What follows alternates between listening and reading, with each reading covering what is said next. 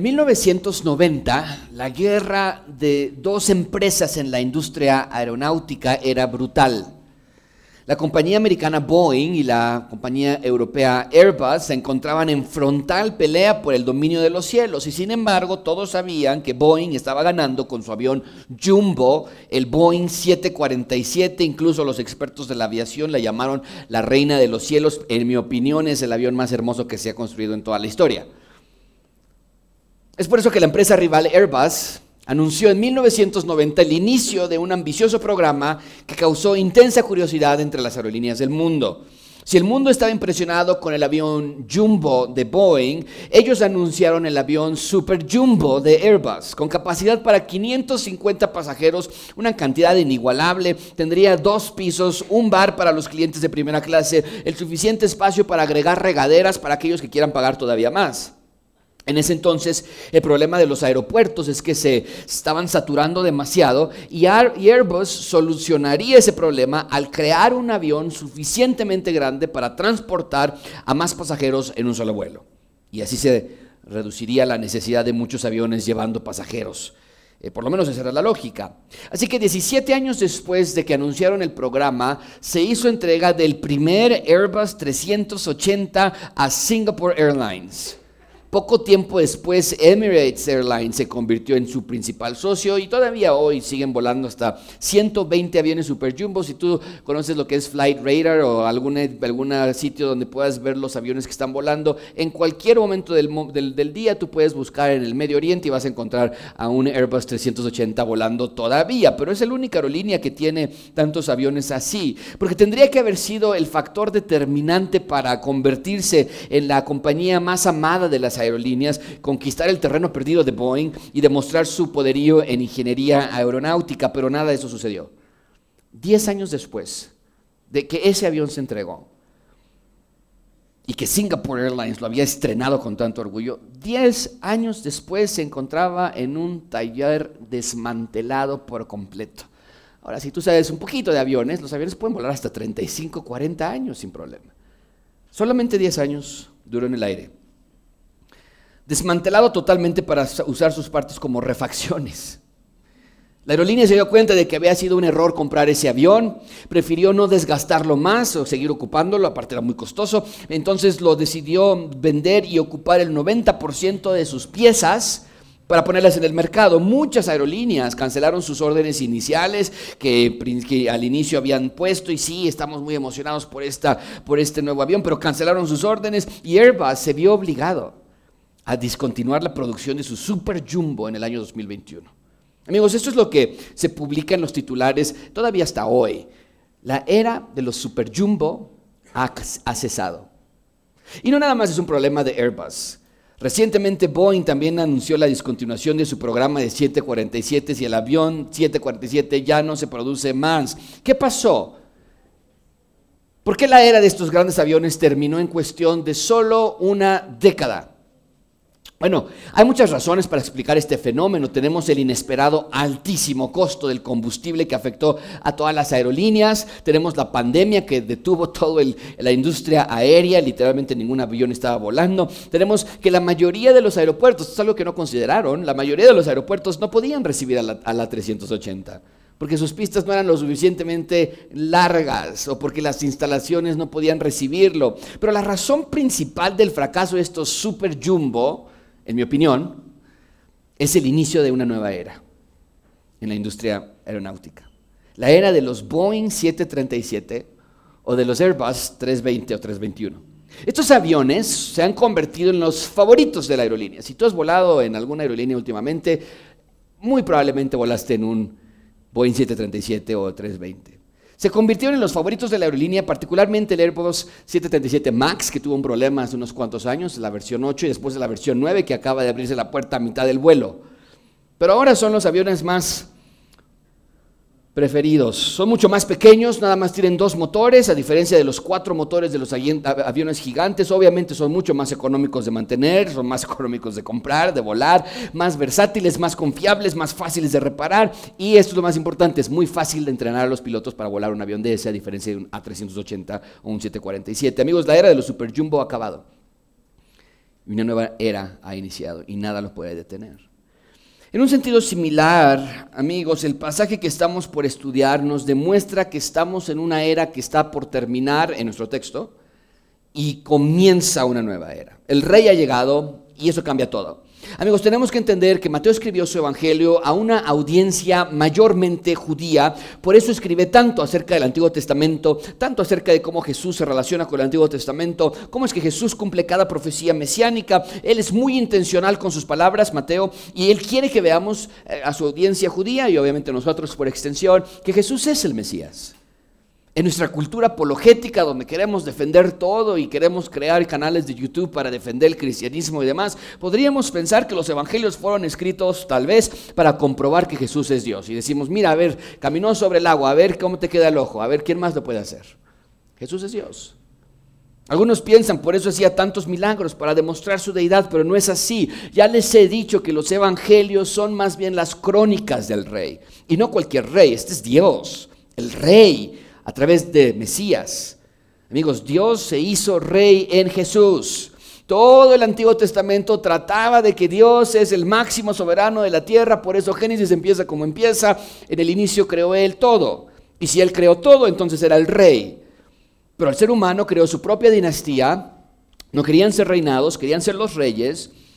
Y el Antiguo Testamento es la narración de cómo Dios reina a través de su primogénito. A ver, ¿alguien puede recordar cuál fue el primer primogénito de Dios en el Antiguo Testamento? Adán, muy bien. Adán falló y entonces llega un segundo primogénito, hijo de Dios, en el Antiguo Testamento. Esta vez no es una persona en particular, pero es un grupo colectivo que representa así al primogénito, hijo de Dios. ¿Alguien se acuerda quién es ese segundo primogénito? Israel. Y Dios reinaba a través de Adán, Dios reinaba a través de Israel, Dios reinaba a través de David, Dios reinaba a través del templo, y los jueces y los sacerdotes. Pero cada uno de estos fallaron y entonces un Mesías es prometido, uno que reinaría para siempre. Así lo había dicho en Isaías capítulo 9, veanlo por favor, ayúdeme a leerlo en voz alta. Dice, porque un niño nos ha nacido, un hijo nos ha sido dado y la soberanía reposará sobre sus hombros. Es decir, tiene un linaje de rey viene siendo rey, no es un niño cualquiera. Es más, ¿cuál es su nombre? Se va a llamar su nombre admirable consejero, Dios poderoso. ¿Qué nombre tan interesante de este niño? ¿A qué niño se le llama Dios todopoderoso? ¿A qué niño se le llama Padre eterno? Príncipe de paz. El aumento de su soberanía y de la paz no tendrá fin sobre el trono de David y sobre su reino para afianzarlo y sostenerlo con el derecho y la justicia desde entonces y para siempre. Es decir, había una expectativa de que vendría uno cuyo reinado no tendrá fin, pero que también será llamado, nos dice el texto, Padre Eterno. Y entonces unos 700 años después de que se dio esa profecía, viene un niño nacido, que el ángel lo nombra Emanuel. Que traducido quiere decir, ¿alguien se acuerda qué quiere decir Emanuel? Dios con nosotros. Quiere decir entonces que todo cambia ahora, porque entonces la promesa se cumplió. Dios mismo vino a salvarnos con la llegada de Jesús a la tierra. Dios vino a la tierra. La llegada del Mesías quiere decir entonces que el exilio ha concluido, porque recuerden por favor, todo se trata de eso, exilio. ¿Cuál fue el problema de Adán y Eva? ¿No los exiliaron del jardín del Edén? ¿Cuál fue el problema de Israel? De Israel? No los exiliaron de la tierra prometida y los mandaron a Babilonia y continúan hoy sin poder tener control de su tierra. Pero si el Mesías había llegado, el exilio había concluido. Y lo interesante, sin embargo, es que el exilio sí concluyó, pero no de una manera que esperaban ellos, sino que ellos anticipaban la liberación del exilio romano, más bien obtienen la liberación del exilio de su pecado. Pero obviamente hay muchas dudas todavía, hay mucha confusión y hoy vamos a ver a Jesús clarificar qué quiere decir cuando Él dice yo soy rey, cómo funcionan los ciudadanos del reino, cómo funciona la entrada al reino y lo más importante de todo, nos va a mostrar el fin de una era y el inicio de una nueva era, la era del reino del rey. El punto principal de mi sermón es que veamos que la era del rey exige arrepentimiento interno y no rituales externos. Arrepentimiento interno, no rituales externos. Es lo que vamos a ver el día de hoy. Seguimos en nuestra serie, de, en nuestra subserie de los milagros del rey. Y, y aunque hoy no hay un milagro como tal que vamos a estudiar, Mateo vamos a ver que él no se equivocó en poner esta historia aquí. Porque nos va a hablar de cómo el rey milagrosamente adopta pecadores y Mateo va a conectar el texto de hoy con la sanidad que vimos del paralítico la semana pasada. Bueno, vamos a ver tres puntos. Número uno, la era del perdón. Número dos, la era de la celebración. Y número tres, la era del rey. Así que comencemos en primer lugar. Número uno, vean conmigo, versículo 9, la era del perdón. Ayúdenme por favor a leer solamente la porción del versículo 9 que está en la pantalla fuerte. Decimos, cuando Jesús se fue de allí, vio a un hombre La semana pasada estudiamos acerca del milagro del paralítico. Vimos que Jesús lo sanó espiritualmente antes de sanarlo físicamente. Ustedes lo recuerdan, por favor. Dijimos que algo había hecho este hombre que lo había enfermado, por eso estaba paralítico. Y que cuando estos cuatro amigos abrieron ese espacio del techo y lo bajaron y Jesús vio, él vio su fe. Dijimos eso. Y venía buscando perdón espiritual más que sanidad corporal. Y por lo tanto, en cuanto Jesús lo vio, Jesús le dijo lo que tanto buscaba. Le dijo, ánimo. ¿Alguien se acuerda qué es lo que le dijo después de la palabra ánimo? Le dijo, ánimo. ¿Alguien se acuerda? ¿Tus qué? Tus pecados te son perdonados. Ah, más o menos por ahí está bien. Y cuando los religiosos se indignaron, ¿cómo es que se atreve este hombre a decir que ánimo, tus pecados son perdonados? Para mostrar su autoridad de que él podía perdonar pecados, le dice al paralítico, levántate y anda. ¿Y lo hizo el paralítico? ¿Se levantó y anduvo? Sí. Y vimos un hermoso cuadro de conexiones, les presenté yo en cómo este hombre se levanta y cómo Cristo es levantado de la muerte. Vimos que Jesús perdona y restaura amorosamente. Y otra vez amigos, Mateo no comete un error en escribir esta sección inmediatamente después de este gran evento de misericordia y amor. Porque cuando termina perdonando los pecados de este paralítico, Mateo nos dice, ahora en el texto que estamos estudiando hoy, que ocurre otro milagro. No igual a los otros milagros que Jesús ha hecho, como sanar al leproso o calmar la tormenta, pero para Mateo es como un milagro, porque representa un cambio de corazón que solo Jesús podía hacer. Y nos dice que Jesús salió de haber sanado al paralítico de esa casa, que acuérdense que estaba llena, no había más gente, sale Jesús y se encuentra en lo que aparentemente en nuestro texto parecería algo coincidental, se encuentra con Mateo, que se dedicaba a cobrar impuestos en el gobierno romano. Entendemos naturalmente que Mateo está hablando de sí mismo. El autor de este libro se está hablando de sí mismo. Lo está hablando en tercera persona, pero es él. Y Mateo está por contarnos su conversión a Cristo. Y lo hace iniciando con el dato de que estaba sentado en la oficina de los que son pocas palabras, pero nos dicen todo lo que necesitamos saber. Los cobradores de impuestos eran personas corruptas, inmorales, malas, trabajaban, para los gobiernos locales o municipales y cobraban para el impuesto del gobierno local o municipal, o generalmente más bien cobraban los impuestos para el imperio, para, para el impuesto imperial de Roma. Y eran vistos como traidores, como abusivos, como avariciosos. Eran repudiados por los judíos en general, pero particularmente el sector religioso de Israel odiaba a los, a los cobradores de impuestos. De hecho, habían hecho una ley que no estaba en la ley de Moisés, obviamente, pero habían hecho una ley que decía que cualquier judío tenía prohibido entrar a la casa de un cobrador de impuestos. No querían una relación con ellos. Eran odiados, eran relegados. Decían, ustedes son gentiles, aunque eran judíos. Decían, ustedes son como gentiles, lejos de ser un judío de verdad. Eran, eran exiliados de la sociedad judía. Eran basura, pecadores, asquerosos ante todo. Porque no nada más era malo que cobraban los impuestos del enemigo, eso ya era muy terrible. Pero aparte se pasaban porque robaban para sí mismos. Cobraban más de lo que tendrían que recolectar. Eran ricos, con grandes casas, con poder, posición, pero ante todos eran la escoria de la nación. Y Jesús, nos dice el texto, se encuentra con este hombre, pero ¿realmente crees tú que fue un encuentro accidental? No, desde luego que no. Así como no fue accidental encontrarse al leproso o al centurión o la tormenta o la cegra de Pedro, los endemoniados, aquí tampoco es accidental, sino totalmente predeterminado que Jesús encontrara a Mateo inmediatamente después de haber sanado ese paralítico. Y vemos a Mateo sentado. ¿Sabes cómo imagino a Mateo? Me lo imagino como, que, como un animal cuando lo adiestras y le dices, siéntate ahí, quédate quieto. Así estaba Mateo, adiestrado en la mesa que le enseñaron a pecar y a robar. Estaba adiestrado por esos amos terrenales, esclavizado a sus propias cadenas de pecado, atado a sus deseos, muerto en sus pecados y delitos, sin vida y sin esperanza en el mundo, alejado de Dios y de la vida verdadera. Así lo encontró Jesús. No, no fue una casualidad, iglesia. Amigos, la llegada del reino al mundo es la llegada del perdón, es la llegada de la reconciliación, es la llegada de la reparación de una relación rota. Éramos enemigos de Dios y la llegada de Dios a la tierra quiere decir que todos los enemigos del rey pueden hallar amnistía si tan solo se acercan en fe, como lo vimos la semana pasada.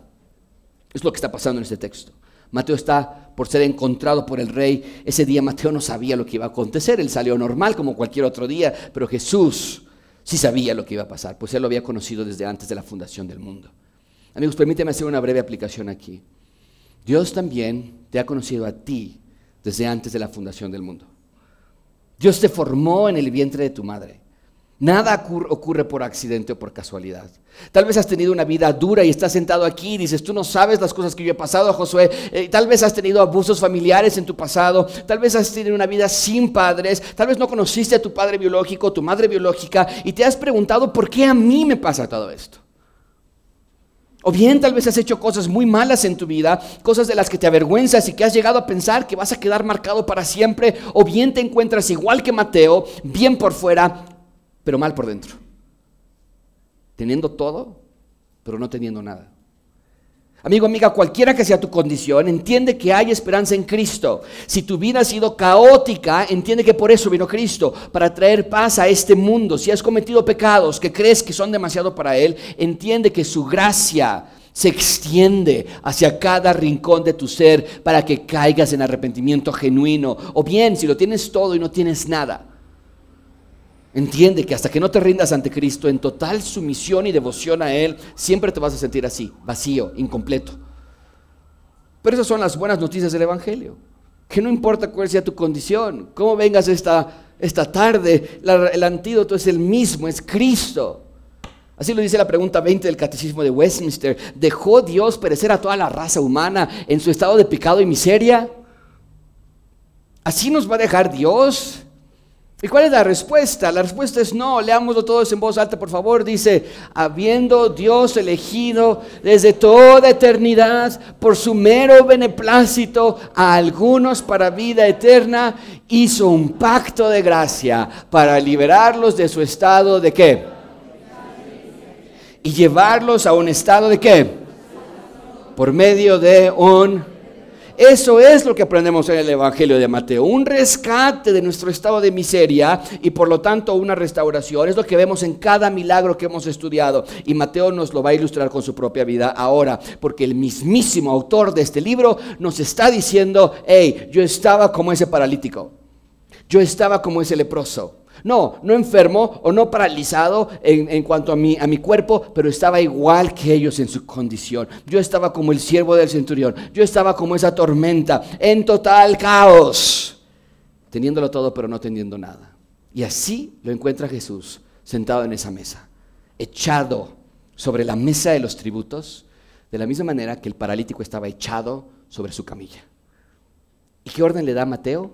La misma que le dio al paralítico levántate y anda. Vean conmigo versículo 9. Dice, cuando Jesús se fue de allí, vio a un hombre llamado Mateo sentado en la oficina de los tributos y le dijo, leamos el resto todos juntos, dice, ven tras mí y levantándose. Es la misma cosa que le dijo al paralítico, es lo mismo que le va a decir la próxima semana que estudiemos acerca de la niña que falleció. La idea de los evangelios es grandiosa. En el reino de Dios no hay muerte, ni física ni espiritual. O sea, eso es increíble. Porque aunque Mateo murió físicamente eventualmente, pues yo no he visto a Mateo, no sé si ustedes lo han visto por aquí. Él falleció. Yo sé que un día va a resucitar junto con todos nosotros. Y aunque sí murió físicamente, su cuerpo se falleció. En el momento que Cristo le habló, recibió allí vida y vida en abundancia. Amigos, quiero que vean que Mateo nos está dejando clarísimo que el Evangelio no se trata de cómo hacerle para irte al cielo. Muchas veces así lo, así lo respondemos. Así yo compartí el Evangelio cuando yo tenía 6, 7 años de edad. Se los he platicado a ustedes antes. ¿Quieres irte a un lugar donde hay muchos dulces, muchos gansitos, muchos chocolates? ¿O quieres un lugar donde no hay nada de eso? ¿Verdad? ¿A poco no quieres que de Jesús? Pero eso no es el Evangelio. El Evangelio no se trata de cómo hacerle para no irte al infierno. El Evangelio se trata de que finalmente Dios reina en Jesús y que finalmente el cielo ha llegado en la tierra. Y por un tiempo claro, voy a estar en la presencia de mi Dios cuando yo muera y more con Él. Pero esa no es mi esperanza. Ayer platicaba con mi esposa y le decía, yo no sé cómo va a ser el paraíso cuando, cuando fallecemos y nuestro cuerpo se queda aquí y nuestra alma va con Dios. Yo no sé cómo es allá. Pero lo que sí sé es que no hay árboles, no hay ríos, no hay calles de oro, porque todo eso está esperando cuando sea la nueva Jerusalén que descienda de los cielos. Esa es mi esperanza y allí tener un cuerpo como el de Jesús y ver la tierra. Yo sí quiero ver un lago perfecto. Yo sí quiero ver un mar perfecto. Yo sí quiero ver una creación perfecta. No mar en el sentido como lo vemos aquí, pero, pero en los lagos, los ríos. Yo sí quiero ver un mundo acuático perfecto. En el que tal vez podamos incluso caminar sobre el agua, tal y como lo hizo Pedro con Jesús. Yo sí quiero estar allí. Mi esperanza no es morirme para irme al cielo. Mi esperanza es que el cielo venga a la tierra y que se rehaga todo, incluyendo mi cuerpo. Jesús aquí no le está haciendo una invitación a Mateo. Mateo, ¿quieres aceptarme en tu corazón? Mateo, ¿quieres hacer esta oración para que no te vayas a ir al cielo, al, infierno cuando te mueras? No, Jesús los ve a los ojos, sentado, inmóvil, perdido, paralizado en su maldad y le dice, levántate. Y se levanta. Vean lo que Mateo nos está diciendo. Les pongo este cuadro que vimos la semana pasada, pero agrego la, la conversión de, de Mateo. Vimos la semana pasada que Jesús levantó al paralítico para respaldar que Él perdona pecados. Aquí le dice a un hombre sumamente pecador, levántate y sígueme y respalda la idea de que Él perdona pecados. Y en un futuro, bueno, les adelanto de una vez, va a haber ahí una columna extra cuando le diga a la niña que está muerta. No puedo esperar para predicar esto la próxima semana. Está muerta y le dice, levántate. Bueno, va a ir en esa columna.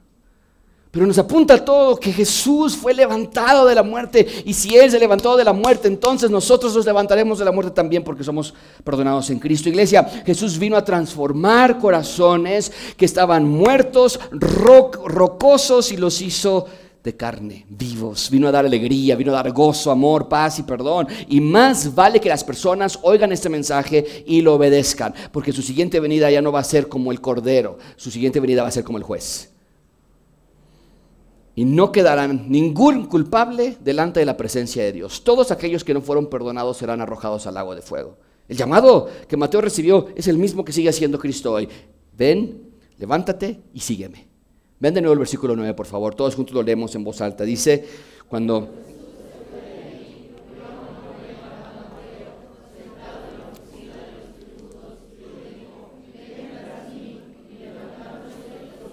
Hoy sigue diciendo, levántate y sígueme. Te está diciendo a ti esta tarde, levántate y sígueme.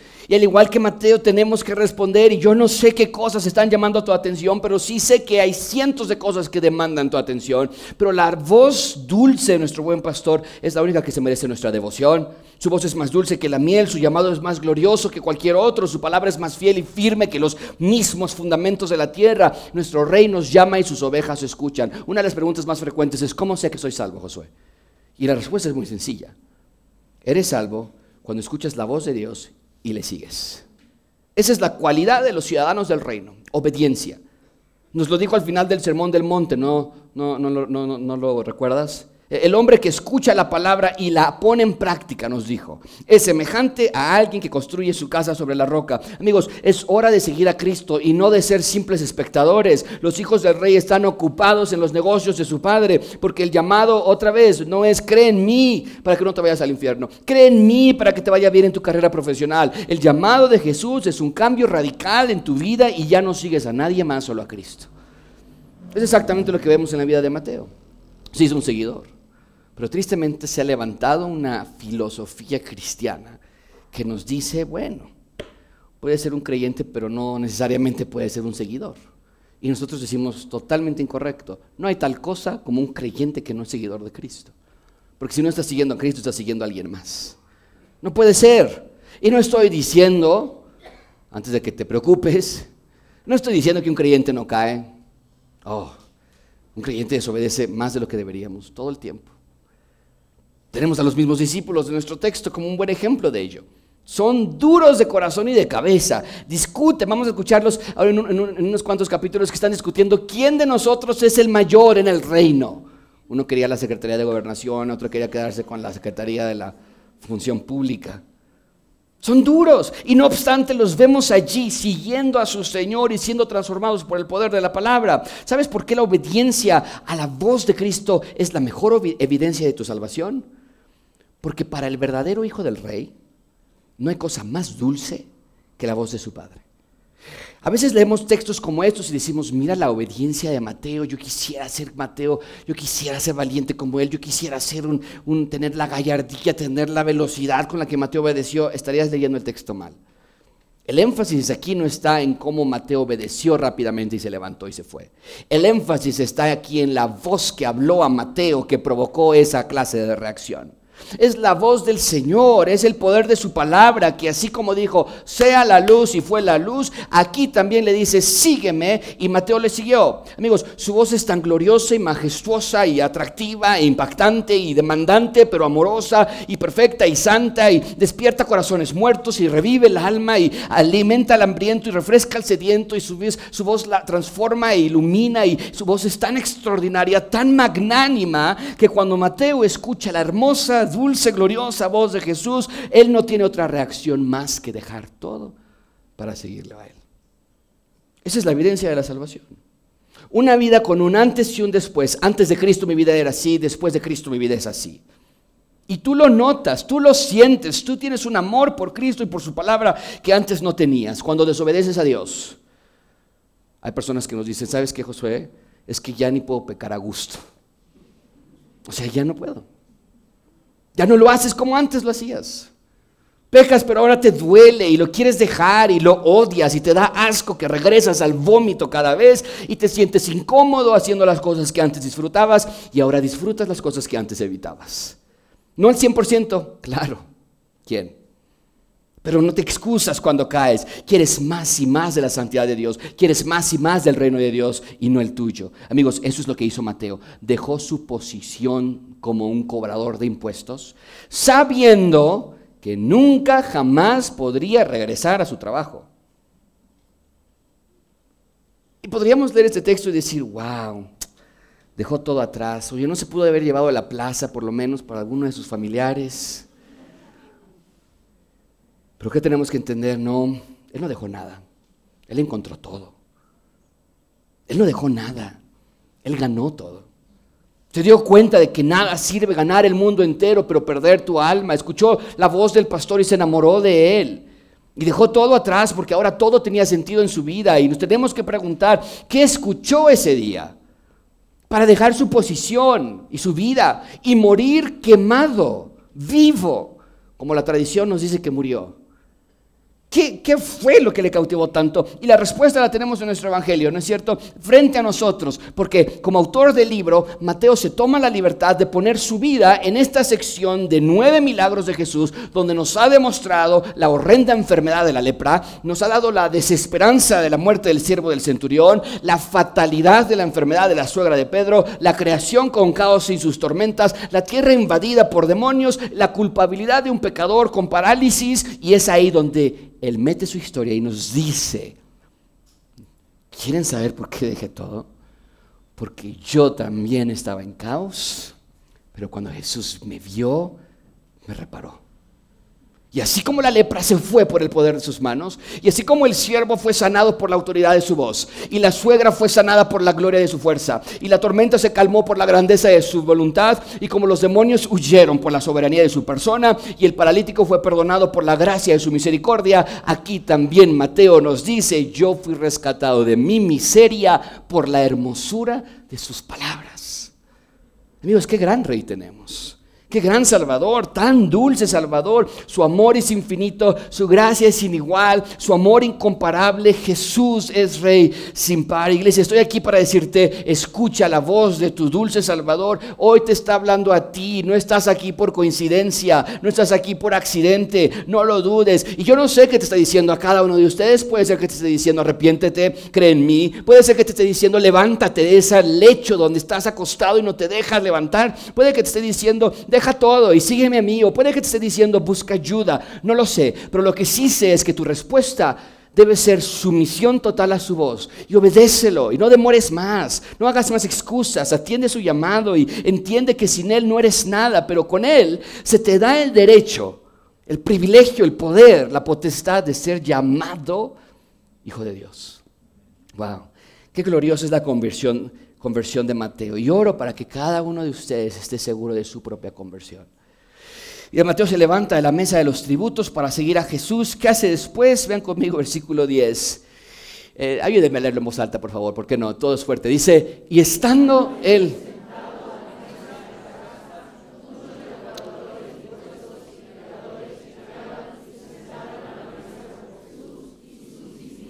Después de que Mateo es rescatado por el rey, y por cierto, vean que Mateo es rescatado por Jesús, porque Jesús buscaba a Mateo, no viceversa. Nosotros nunca iniciamos nuestro proceso de salvación, siempre es Dios quien soberanamente nos habla. Pero después de que Mateo es rescatado, él dice, pues, ¿qué más puedo hacer más que organizar una comida? Parecería como que fuera de México, ¿no? Vamos a hacer una comida y vamos a invitar a mis amigos íntimos. Notamos varias cosas en este comentario. Número uno, confirmamos que Mateo era una persona adinerada porque tenía una casa lo suficientemente grande como para una reunión con tantas personas y la habilidad para alimentar a tantas personas. Pero lo dejó todo por encontrar la verdadera riqueza.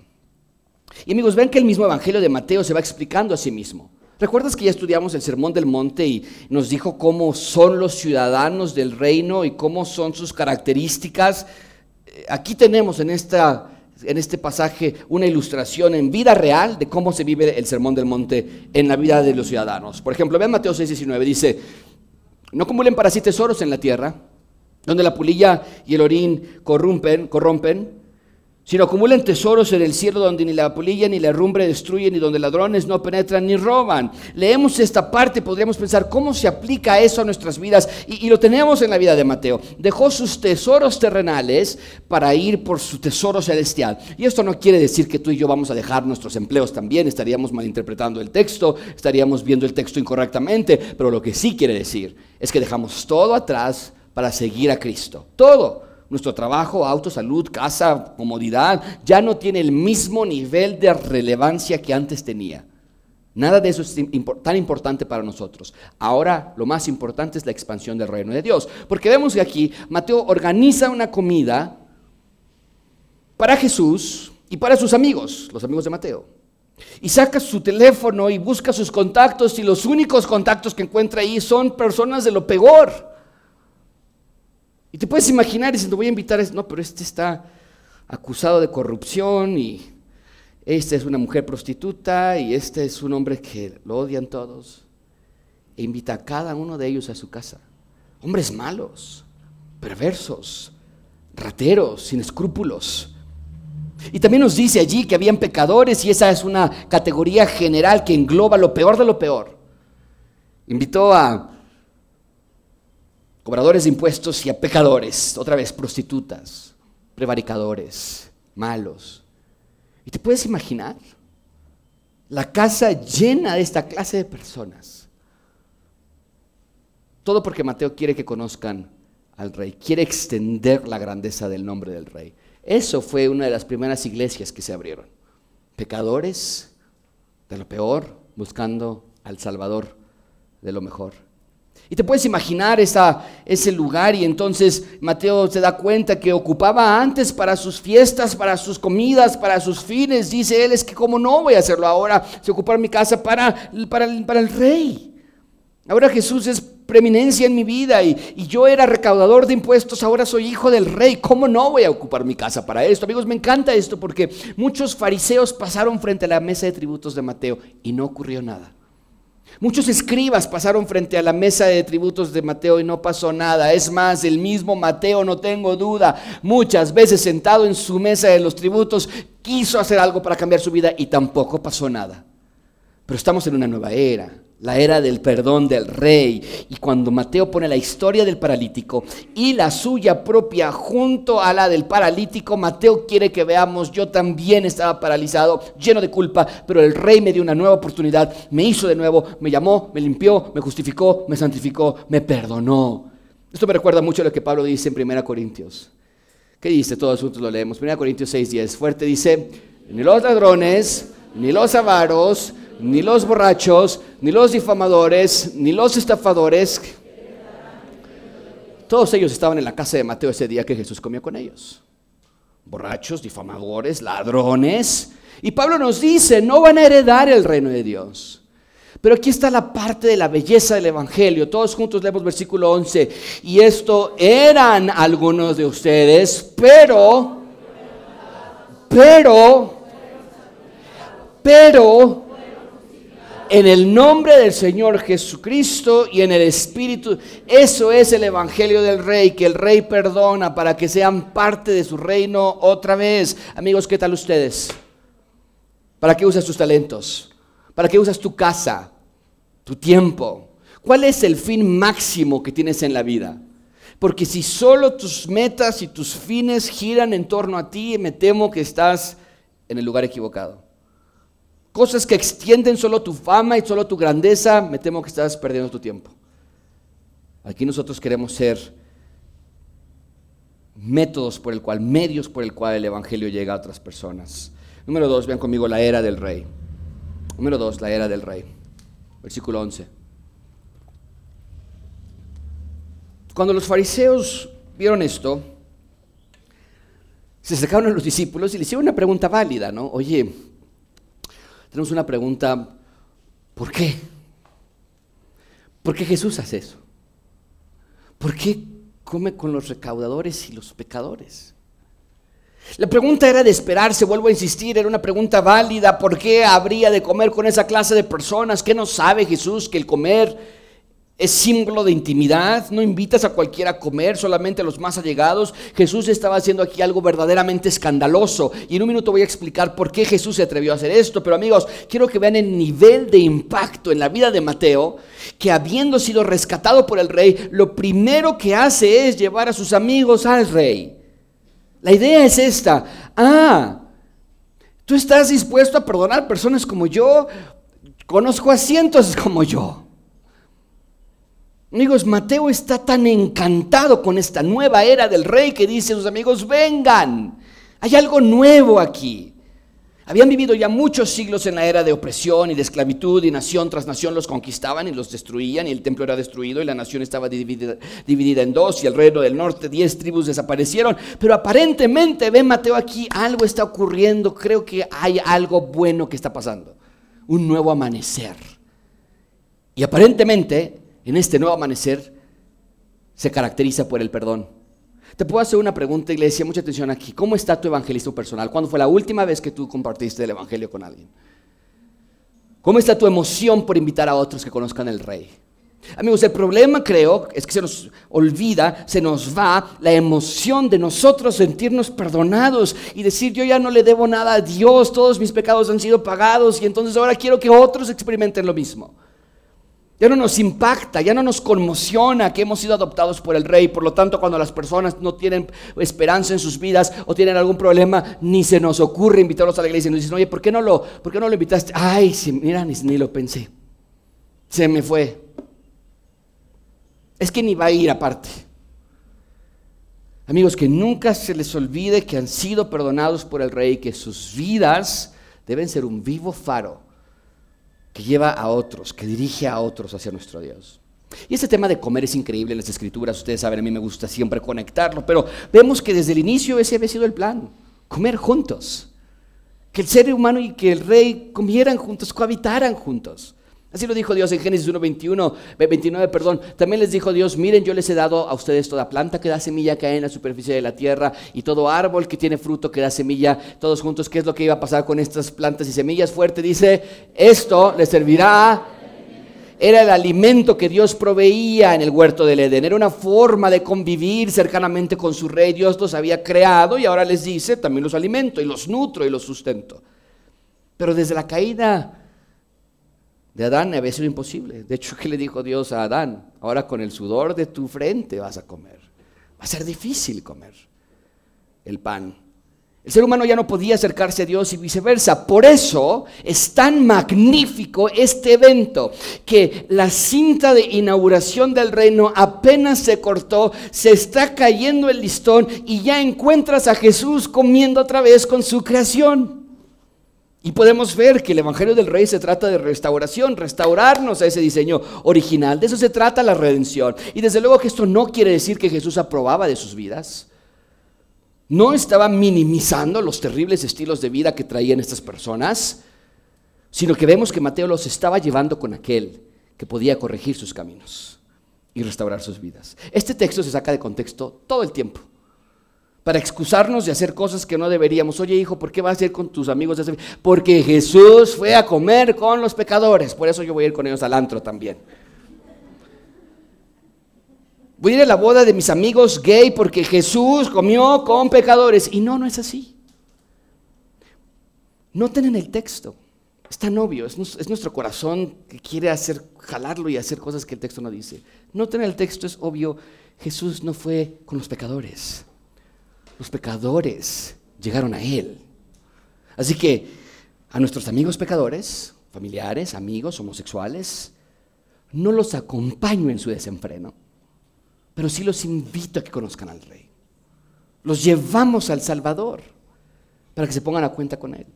No nos callamos ni paramos de hablar de la grandeza del Rey, sino que los llevamos a Cristo, los llevamos a aquel que puede rehacer sus vidas rotas, así como lo hizo conmigo, contigo. Pero el punto es que los fariseos preguntan, ¿por qué está haciendo esto tu maestro? ¿Qué responde Jesús? Versículo 12, por favor, ayúdenme. Dice, al oír Jesús esto, dijo,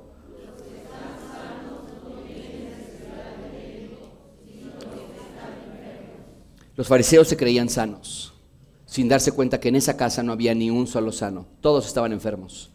Pero los fariseos se creían sanos, puros, pulcros, más útiles, ellos creían que si lograban hacer que todas las personas en Israel tuvieran cierto lineamiento moral para que la nación estuviera bien, entonces ahora sí el Mesías regresaría. ¿Y qué nos está enseñando este texto? No, precisamente porque todo está de cabeza, el rey ha venido. En efecto, sí, las cosas estaban peor de lo que los fariseos habían reconocido. Había ceguera espiritual de parte de todos, había esclavitud y había idolatría y todos estaban mal. Por eso Jesús vino a la tierra.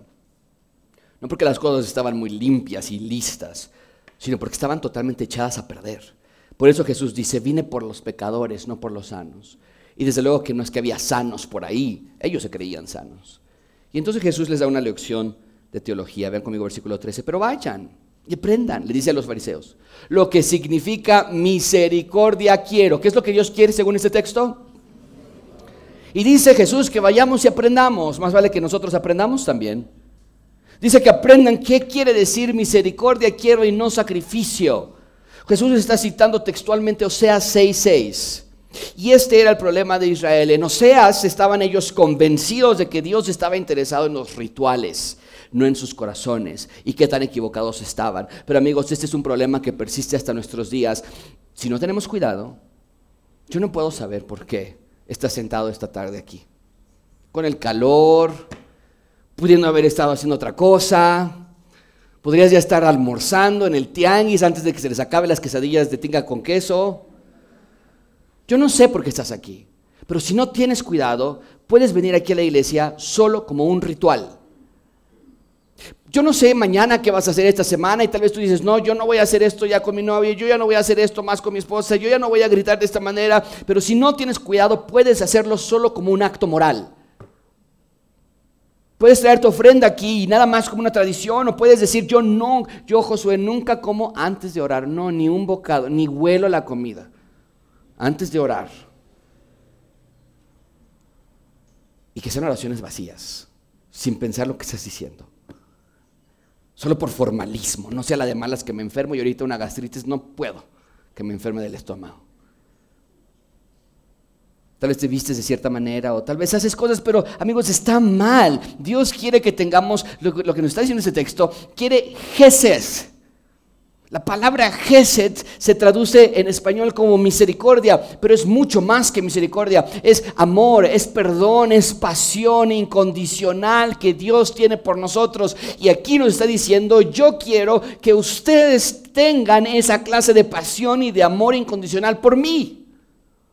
Yo quiero eso de ustedes, hacia mí. No quiero sus sacrificios y no quiero sus dinero, yo quiero su corazón, quiere nuestra devoción. Iglesia, me encanta de verdad verlos aquí.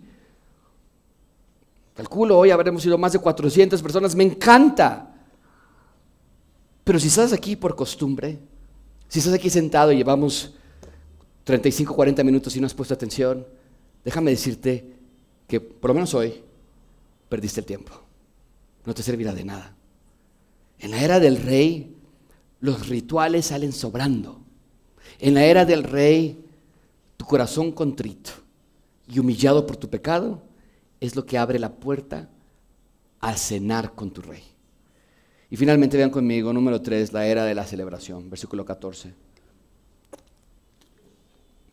Todos juntos, por favor, versículo 14 dice, entonces los discípulos de Juan se acercaron a Jesús diciendo, ¿por qué nosotros y los fariseos ayunamos? Todos los ya los vimos en, Mateo 6, en, el Sermón del Monte, todos los discípulos tenían tres disciplinas que hacían. Ellos ayunaban, ellos oraban y ellos daban. Y Jesús ya nos enseñó cómo hacer cada una de esos. Cuando ustedes ayunen, no lo hagan así. Cuando ustedes oren. La ley de Dios les pedía ayunar una vez al año. Pero los religiosos de Israel decían, ellos pensaban, no, mira, llevamos ya 400 años desde el silencio que Dios no nos ha hablado, si ayunamos una vez al año, quién sabe esto se alarga hasta cuándo. Ayunaban ellos dos veces por semana. Y nuestro texto nos dice que los mismos discípulos de Juan el Bautista, el que dijo, he aquí el Cordero de Dios que quita el pecado del mundo, estaban rascándose la cabeza intrigados diciendo, oye, pero ¿por qué Jesús no hace lo mismo? ¿Qué contesta Jesús? Lo que les contesta es, porque esta es una nueva era. Esta es la era de la celebración, este es el tiempo de la alegría. Vean conmigo versículo 15. Y Jesús le respondió, ¿acaso los acompañantes del novio pueden estar de luto mientras el novio está con ellos? Pero vendrán días cuando el novio les será quitado y entonces ayunarán. Jesús les dice, hey, este es el momento de celebración, no de luto. El ayuno es el medio de gracia que Dios nos da y lo vamos a estudiar en nuestras clases de los sábados, espero que vengan. Pero el ayuno es el medio de gracia que Dios nos da para dolernos por nuestra condición y acercarnos más a Dios. Pero este momento no es el momento de luto. Aquí está el rey con nosotros. Ah, este es el tiempo de victoria. Este es el tiempo de perdón de pecados. Este es el tiempo de... No han visto al leproso, no han visto al siervo del centurión, no han visto la tormenta. El rey está aquí. Y vendrá el momento, dice Jesús, está luciendo aquí, que el novio se le será quitado. ¿A qué está haciendo referencia allí? A la crucifixión, a la persecución de la iglesia. Cuando Jesús se vaya y estén solos y vino ese tiempo durísimo, ahí sí era momento de ayunar. Pero tenían que entender, el ayuno nunca fue el fin en sí mismo, sino era un medio por el cual conocían más a Dios y se acercaba Dios más a ellos. Pero en ese momento, literalmente, Dios se hizo carne, habitó entre nosotros, en medio de nosotros, y si querías acercarte más a Dios, no tenías que ayunar, solo tenías que seguirle. Versículo 16, vean, dice, nadie pone un remiendo de tela nueva en un vestido viejo porque el remiendo al encogerse tira del vestido y se produce una rotura peor. Y nadie echa vino nuevo en odres viejos, porque entonces los odres se revientan, el vino se derrama y los odres se pierden, sino que se echa vino nuevo en odres nuevos y ambos se conservan. Jesús les da dos ilustraciones que hablan de lo mismo. No puedes vivir bajo el mismo esquema que antes, no puedes, esto es una nueva era. No mezclas un parche nuevo con una ropa vieja. Porque el parche al ser nuevo, cuando lo metas a la lavadora, se va a encoger y va a jalar la ropa que ya está encogida. No puedes hacer eso. Y tampoco puedes poner vino nuevo en las pieles de animales viejas. En ese entonces guardaban el vino en pieles de camellos u otros animales. Y la piel con el paso del tiempo se estiraba, se secaba y se volvía un contenedor duro pero si pones un vino nuevo en, ese contenedor, la fermentación provocaría que la piel de animal se empiece a estirar más de lo que podía estirarse y eventualmente los gases de la fermentación iban a romper el contenedor. No puedes mezclar lo nuevo con lo viejo. Y Jesús está diciendo, esto es una nueva era, no mezclen lo viejo con lo que está llegando ahora. ¿Qué era la manera pasada de vivir? ¿Cuál era la manera vieja de ver las cosas? nos lo está diciendo el texto. Ellos pensaban que no somos pecadores. Ellos pensaban que tenían que ayunar todo el tiempo. Ellos pensaban que los malos eran otros, no ellos. Ellos pensaban que sus rituales traerían el reino de Dios a la, tierra. Y Jesús dice, basta, no mezclen eso viejo con esta nueva era del rey. Estamos en una nueva era, la era del perdón, la era del rey, la era de celebrar su venida. Y dejamos atrás todo, como Mateo. Dejamos atrás nuestros rituales y nos ponemos a seguir a nuestro rey con devoción y pasión. Amigo, amiga, es hora de celebrar el perdón del rey, es hora de exaltar su perdón con otros, es hora de llevar a otros a comer con nuestro Salvador. Llévalos a tu casa a comer con el rey. Y es hora de recordar con detenimiento que Él es nuestro redentor. Y no puedo pensar una mejor manera de terminar este sermón que leyendo todos juntos en voz alta, Primera de Juan 4:19, qué gran versículo, de verdad. Juntos decimos, nosotros amamos porque Él nos amó primero. Iglesia, no se dejen a tomar y capturar y por las noticias, por los eventos. Estamos en la era del rey. No estamos en la era de la 4T. Y mucho menos en la era del Frente Progresista por México o el Frente Feliz de México, no sé ya ni cómo se llaman esos frentes. No estamos en la era de mi carrera sino que entiendo que desde el día que yo nací hasta el día en que yo parta, estamos en el tiempo del Dios, que Él reina en la tierra y que Él me ha dado perdón. Y de aquí en adelante, desde que yo me acerqué a Cristo y hasta el día que Él me llame a su presencia, se trata del Rey en cada esfera de mi vida, desde hoy y hasta siempre. Oremos.